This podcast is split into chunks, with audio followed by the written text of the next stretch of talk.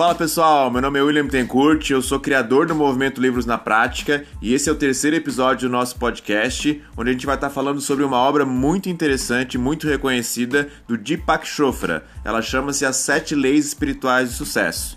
Então, para quem quer entender um pouco mais sobre o movimento Livros na Prática, segue o Instagram prof.williamnb e também arroba praticando livros. Lá a gente vai estar postando vários conteúdos onde a gente deixa você a par daquilo que a gente faz. Essencialmente, o nosso conteúdo, nosso movimento tem o seguinte princípio: fazer com que as pessoas leiam mais e também fazer com que elas pratiquem um pouco mais aquilo que estão lendo. Por isso que a gente trabalha com vários tipos de conteúdos para facilitar esse processo. E agora, voltando para o livro, que é As Sete Leis Espirituais do Sucesso, a ideia é falar sobre cada uma dessas leis e também trazer algumas aplicações práticas para vocês. Então, a primeira lei comentada no livro é a lei da potencialidade pura, que basicamente é a lei do autoconhecimento. Então, no livro tem a seguinte frase: É no conhecer-se que reside a capacidade de realização de todos os sonhos. Então fica muito claro, na visão do autor, que quanto mais você se conhece, mais você se pertence. Então ele dá algumas dicas para que você faça isso. E a primeira que eu achei muito interessante é a questão do silêncio. Ele comenta que as pessoas têm muita dificuldade hoje de permanecer em silêncio. E o silêncio é a porta de entrada para o autoconhecimento. Porque uma vez que você consegue se acalmar para ficar em silêncio, você começa um processo de introspecção. E aí você começa a olhar um pouco mais para dentro de si. Então ele orienta que você comece com poucos minutos e na medida que você vai evoluindo, você vai aumentando o tempo também. Um outro ponto muito legal que ele comenta para que você tenha um pouco mais de autoconhecimento é você se aproximar um pouco mais da natureza. Então, geralmente as pessoas são mais urbanas hoje, vivem em grandes centros e convivem muito pouco com a natureza, seja uma planta, uma flor, uma árvore, um animal, né? São, são elementos aí da natureza. Então, na visão do autor, isso faz com que você consiga se relacionar melhor com a natureza e, por consequência, se conhecer através dela. Então, de repente fazer uma trilha, ir em algum lugar que você ainda não foi para conhecer uma paisagem diferente, valorizar realmente né, a beleza da natureza. Então o autor comenta muito a respeito. Depois ele comenta algo muito bacana sobre meditação. Ele fala e defende que a meditação também é uma das portas de entrada para o autoconhecimento. Porque na meditação, primeiro você deixa seus pensamentos fluírem e segundo você se obriga a estar no momento presente, que é uma das grandes dificuldades hoje do ser humano. Então, primeira dica, ele fala sobre o silêncio, segunda sobre aumentar o seu contato com a natureza e terceiro sobre meditação. A quarta dica para finalizar essa lei é praticar o não julgamento. Então, o ser humano é um ser que está constantemente julgando outras pessoas. Porém, ele comenta que é importante que a gente consiga controlar isso de alguma forma, porque uma vez que eu deixo de julgar, eu começo a desconstruir barreiras que eu mesmo crio e começo a me relacionar muito melhor com as pessoas. E também posso me conhecer a partir delas, entendendo o que elas fazem, o que elas gostam e o que faz sentido para mim ou não. Então são quatro dicas bem práticas para que você obtenha um pouco mais de autoconhecimento e que você consiga compreender realmente essa sua potencialidade pura. Porque fica claro no livro que ele comenta que as pessoas elas não realmente acreditam naquilo que elas realmente conseguem fazer. A segunda lei, também bastante interessante, é a lei da doação. Então no livro consta a seguinte frase: O universo opera através de trocas dinâmicas o dar e receber são diferentes aspectos do fluxo da energia universal. Então, no ciclo da abundância, fica muito claro que se eu quero receber mais, eu preciso doar mais. Então, tudo começa pela doação. O tanto que você vai receber é proporcional àquilo que você tem capacidade de doar. E quando a gente fala de doação, a gente fala assim do aspecto financeiro. Então, eu indico que você crie uma sistemática na sua vida onde você possa contribuir com um determinado valor, seja para uma instituição de caridade, seja para uma pessoa, seja para uma família, mas isso tem que fazer parte da sua vida de alguma forma e você deve sim aumentar gradativamente o valor que você está fazendo de doação. Comenta-se sobre o 10%, então é um bom número para você se basear, mas eu costumo comentar que você tem que começar com aquilo que você tem. Então não deixe para depois o que você pode fazer hoje. Sobre as dicas práticas dessa lei, ele comenta três que eu acho bem pertinente. A primeira ele fala sobre dar presentes. Então ele solicita que sejamos um pouco mais é, solidários nesse sentido. E quando a gente fala de dar presentes, não é só o presente físico, mas sim um favor que você possa fazer, um conselho que você possa dar, um sorriso que você possa manifestar. Tudo isso são presentes que você pode contribuir com outras pessoas. Isso também vai estar exercitando a lei da doação. Especialmente o sorriso é algo que faz muito sentido. Se as pessoas sorrissem um pouco mais, elas viveriam uma vida muito melhor. Também tem um outro ponto bacana que é receber com gratidão todas as dádivas concedidas. Ou seja, aqui ele traz um elemento interessante para a discussão, que é a importância da gratidão. Infelizmente, o ser humano ele não é grato por aquilo que ele tem. E uma pergunta que a gente sempre faz nos treinamentos que eu ministro é: se você acordasse hoje exatamente com aquilo que você agradeceu ontem antes de dormir, o que, que você teria? Muita gente não teria nada. Por quê? Porque não costuma agradecer constantemente por aquilo que se tem. Então a segunda dica dele é receber com gratidão todas as dádivas concedidas. E quando a gente fala de todas, é realmente todas, não é aquelas mais é, significativas, mas as pequenas coisas também merecem gratidão. E um outro ponto para finalizar essa lei, ele comenta sobre reconhecer e elogiar. O elogio ele tem que fazer parte da sua vida. Você precisa criar a cultura de enxergar nas pessoas o, o ponto positivo que elas possuem. Para isso, você precisa ter uma maior capacidade de observação e também, quando necessário for, elogiar mais as pessoas. Sempre um elogio verdadeiro, porque o elogio verdadeiro ele, ele realmente toca a pessoa e faz com que essa pessoa ela tenha um dia muito melhor. E olha que interessante, nós temos o poder de fazer o dia das pessoas muito melhor realizando elogios sinceros. Então é uma arma poderosa que nós temos na mão. A outra lei é a lei de causa e efeito.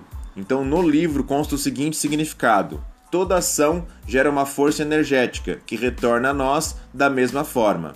Então, muito estudado na física essa lei, é uma lei universal também que rege todo o universo e por consequência a nossa vida, e a lei da causa e efeito, ou seja, tudo que você faz, ou seja, toda ação, ela gera uma determinada reação. Se eu não estou gostando da reação que está, que está sendo gerada, eu preciso olhar para a minha ação e preciso também olhar para a causa daquilo que está acontecendo. Então, muitas vezes as pessoas focam muito mais no efeito do que na causa. E é na causa que a gente consegue realmente resolver e fazer aquela coisa não acontecer mais. Ele comenta sobre duas dicas práticas nessa terceira lei, que é a lei da causa e efeito. A primeira dica é observar as, as escolhas que vai fazer hoje e a todo momento. Então, sempre que você tiver em um determinado momento onde você tem que escolher caminhos, é importante que você tenha muita responsabilidade nesse momento porque você está justamente no campo da causa, no campo da ação. E essa definição que você vai tomar, ela vai repercutir de alguma forma através de um efeito. Então, por isso que eu digo, o momento de você atuar não é no efeito necessariamente, mas sim na causa do problema. Ou, considerando aí né, a lei de ação e reação, é na ação em si que você consegue de fato é, definir como é que vai ser a reação daquilo que você determinou. Então, é bem importante que a gente olhe com muito critério para isso. E uma outra dica bem legal desse terceiro item é seguir a orientação do seu coração. Eu costumo comentar que a intuição ela é um músculo que a gente pode treinar e refinar ela cada vez mais. Então, seguir o coração é basicamente isso. É quando você estiver em momentos de decisão, você pode sim ter uma visão mais analítica das coisas, mas também pode contar com a sua intuição. Porque na verdade a intuição é basicamente o teu espírito falando sobre aquilo que você deve fazer. Então é importante que você olhe para isso com atenção. Então siga a orientação no seu coração. Então, quarta lei. Nós já vimos três leis: a lei da potencialidade pura, a lei da doação e a lei de causa e efeito. A quarta lei é a lei do mínimo esforço. E esse nome pode nos trazer estranheza, porque eu posso pensar que tem a ver com preguiça ou com procrastinação. Mas não. Basicamente no livro fala o seguinte: tudo acontece exatamente quando tem que acontecer. Então, ele comenta o exemplo da natureza. Na natureza, tudo está minimamente articulado para que as coisas realmente aconteçam no momento certo. Então é só no momento certo que a flor é, realmente nasce, é no momento certo que a planta cresce, é no momento certo que chove, que faz frio, tudo está realmente integrado num, num, num processo de mínimo esforço, ou seja, nada acontece antes do que deveria acontecer. E infelizmente o ser humano, ele é muito imediatista e até, até por vezes ansioso, e ele quer que as coisas aconteçam de um dia para o outro. E tudo que é grande leva tempo para ser construído. Então, se eu acredito na lei do mínimo esforço, eu compreendo que existe a minha energia de fazer acontecer, mas também é necessário que exista um momento certo para que isso aconteça. Enquanto esse momento certo não chegar, as coisas não vão acontecer. E aí o autor ele traz três pontos bem legais, três dicas práticas. A primeira é a questão da aceitação. Então ele comenta que tudo que acontece na tua vida, o primeiro passo não é questionar, e sim aceitar. Então, por exemplo, furou o pneu do seu carro, o primeiro passo não é reclamar ou questionar o porquê disso, mas sim aceitar que isso está acontecendo. É o primeiro passo para a mudança. Por exemplo, alguém que é viciado em qualquer tipo de vício, essa pessoa ela só vai realmente conseguir sair dessa situação se ela iniciar esse processo de aceitação. Uma outra dica bem legal dessa lei é o seguinte: desistir da necessidade de convencer as pessoas do seu ponto de vista. Eu, particularmente, já passei muito tempo tentando fazer isso. É, ensinar as pessoas do meu jeito sobre algo, tentando argumentar de modo que eu convencesse elas de alguma coisa. E eu aprendi com a minha experiência que ninguém convence ninguém, assim como ninguém motiva ninguém. As pessoas elas têm a sua opinião própria e eu posso tentar expandir essa opinião, mas jamais eu posso realmente mudá-la. Então é desistir dessa necessidade que nós temos de ser o centro das atenções e tentar convencer todo mundo. E um outro ponto muito legal para finalizar essa lei é a autorresponsabilidade. Então, não é terceirizar a responsabilidade por acaso, porque tudo acontece exatamente quando tem que acontecer. Não, a pergunta é o que, que eu tenho que fazer, até onde eu posso ir e até onde eu tenho que aguardar que as coisas se manifestem. Então, por isso que ele traz o elemento da autorresponsabilidade. A quinta lei, muito legal e bastante conhecida até como a lei da atração, chama-se a lei da intenção e do desejo. Na visão do Deepak Chopra, o que, que significa essa lei? Você tem a capacidade de co-criar a sua realidade através da sua intenção ou desejo. Ou seja, a sua realidade futura pode ser criada conforme a sua visão clara daquilo que você deseja para sua vida. Ou seja, é o poder da intenção, é o poder da intencionalidade, o quanto que as pessoas hoje estão realmente com aquilo que querem viver claramente é, na cabeça é, daqui alguns meses ou daqui talvez até um ano. Poucas pessoas possuem essa clareza de futuro. E eu comento muito nas mentorias que eu faço e nos trabalhos também do Praticando Livros que as pessoas precisam ter um pouco mais de clareza. Qual que é a clareza realmente que eu tenho de que esse é o caminho certo? Enquanto eu não tenho clareza, eu tenho dúvida, e na dúvida nada se manifesta. Então, algumas dicas que ele dá para que você tenha um pouco mais de clareza e exerça um pouco mais essa lei da intenção e do desejo. Ele fala o seguinte: faça uma lista com todos os seus desejos e revisite ela constantemente. Agora não adianta você fazer uma lista e você guardar na gaveta e não olhar mais para ela. Pelo contrário, você precisa deixar isso visível de alguma forma. Então, ou é colado na parede, ou é no seu celular, ou é próximo de algum lugar que você frequenta bastante. O importante é que essa lista ela seja vista constantemente. E mais do que isso, uma dica que eu dou de aplicação minha que tem funcionado é planejar é, não mais um ano da minha vida, mas planejar de quatro em quatro meses. Então eu fracionei o meu ano em três planejamentos de quatro meses e aí eu considero para cada uma das áreas da minha vida, que são 12, qual que é a única coisa mais importante que eu devo fazer naquela área dentro daqueles quatro meses. Sendo assim, eu consigo ter um foco maior em exercer somente aquela única coisa. Então isso é muito bacana, tem funcionado para mim e eu sugiro que você faça também. A maioria tenta planejar para um ano e muitas vezes acaba né, esquecendo isso em poucos meses. E um outro ponto que ele coloca que eu acho muito legal é nessa quinta lei é exercitar a atenção no momento presente. Então ele bate muito nessa tecla. Você não precisa ficar vivendo nem no passado e nem no futuro, porque só lhe resta o presente. E é no presente que a gente consegue agir da maneira correta, já pegando a lei da causa e efeito, para que a gente tenha um efeito significativo. Então é exercitar realmente a atenção no momento presente. E eu te dou como dica prática aqui que você realmente tome um banho como deve ser tomado. Por que, que eu estou dizendo isso? Porque um banho no momento presente é muito diferente do banho que a maioria das pessoas toma, porque muita gente está tomando banho e pensando em milhares de outras coisas diferentes, mas não está ali realmente sentindo a água, sentindo né, todo aquele momento e toda aquela situação que está acontecendo. Então, uma dica prática é que você exercite essa capacidade de tomar banho. A sexta lei é a lei do distanciamento, que é uma lei bastante interessante também. No livro, ele comenta o seguinte: para se conseguir qualquer coisa na natureza, é necessário desapegar dela. Então, uma coisa que eu aprendi também na prática e depois foi fundamentada através dessa lei é que se você ficar extremamente apegado ao resultado, ele não vem. O resultado ele vem através de maneira fluida, é como se fosse uma água dentro de um rio. Então, se eu fico demais apegado a métricas, números, indicadores e resultado, eu acabo travando o processo de cocriação. Então, quais são algumas dicas que o autor dá em relação à lei do, do distanciamento? Primeiro, evitar imposição rígida das suas ideias.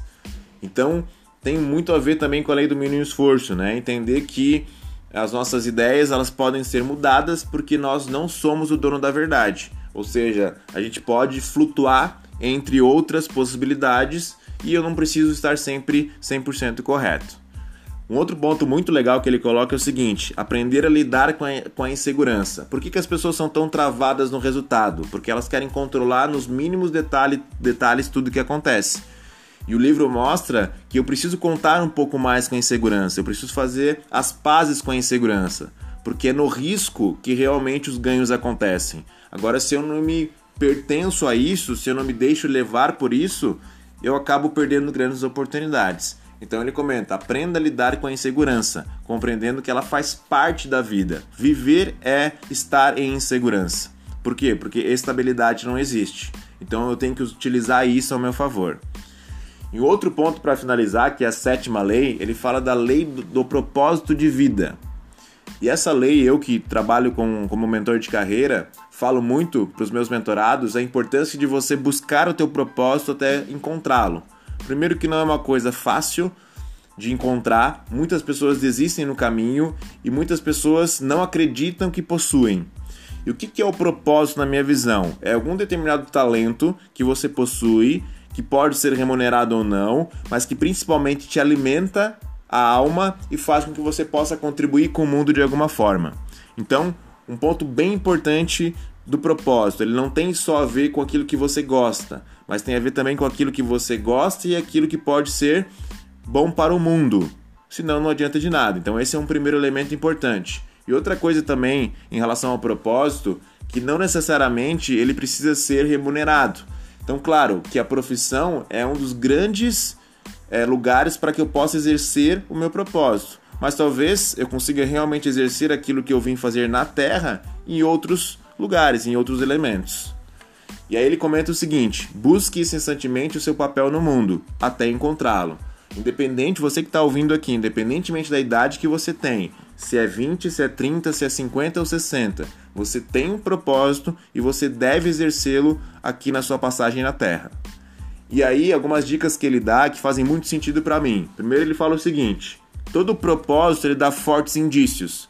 Então, assim, tem um pouco mais da capacidade de potencialidade pura, de autoconhecimento, para se analisar, para entender quais são os indícios que acontecem na sua vida, onde o teu propósito está tentando conversar com você. Então, assim, o que, que você gosta de fazer? Quais são as suas habilidades? Em quais situações você se sente extremamente à vontade? Em qual situação que não faz nenhum sentido para você? Então, esses são os fortes indícios, é onde você começa a se perceber dentro de situações e começa a ver o quanto que você está à vontade com aquilo ou não. Um outro ponto legal, depois dos fortes indícios, é que você precisa seguir a sua intuição, porque 100% de certeza de que aquele é o caminho você jamais vai ter. O problema é que tem gente que fica esperando essa certeza absoluta e acaba não indo nem para um lado nem para o outro em virtude disso. Então, crie uma capacidade clara de seguir a tua intuição. Como eu já falei antes, a intuição é o músculo que deve ser trabalhado constantemente. E para finalizar essa questão do propósito, ele fala sobre experienciar. E eu acredito muito nisso também. Você só vai realmente validar o teu propósito se você colocar a mão na massa. Aí você vai ver, poxa, isso faz sentido para mim, isso não faz sentido para mim, não era como eu esperava, ou era exatamente aquilo que eu preciso. Então assim, não tenha medo de experienciar, Por que, que eu comento sobre o medo? Porque talvez você tenha que experienciar várias coisas até que você realmente descubra o caminho. Mas não deixe de fazê-lo, porque uma vez que você encontra o teu propósito, que é aquilo que você faz bem, que te agrada e agrada ao mundo, a sua vida ela melhora mil por cento. Então vale todo o esforço feito para que você realmente encontre isso. Então, pessoal, falamos sobre as sete leis espirituais do sucesso. A primeira lei é a lei da potencialidade pura, a segunda é a lei da doação, depois tem a lei da causa e efeito, depois tem a lei do mínimo esforço, depois vem a lei da intenção e do desejo, a sexta lei é a lei do distanciamento e a última lei é a lei do propósito de vida. Então esse podcast tem o objetivo de fazer você aplicar essas sete leis na sua vida, mas também te empoderar a ler este livro que é fantástico, ele é muito disruptivo, mas aqui eu consegui trazer um pouco mais ele para a prática. Como ele é um livro um pouco mais espiritual, ele trabalha num campo mais subjetivo. E aqui a gente teve a oportunidade de trazer isso muito mais para o elemento físico, ou seja, para a prática e para a ação. Então, continuem ligados nos podcasts. Nós já temos dois. Primeiro capítulo eu comentei um pouco sobre a história da Amazon e do Jeff Bezos, e o segundo, o foco foi falar sobre o método da Mary Kondo de arrumação e organização. Esse é o terceiro que fala agora sobre as sete leis espirituais de sucesso. Aguardo vocês na próxima segunda-feira, onde a gente vai estar tratando de um outro livro, também tentando entrar em profundidade aí. É, em coisas que sejam realmente relevantes. Tamo junto, um abraço, é muito bom estar aqui com vocês, compartilhando um pouco dessas experiências. Valeu!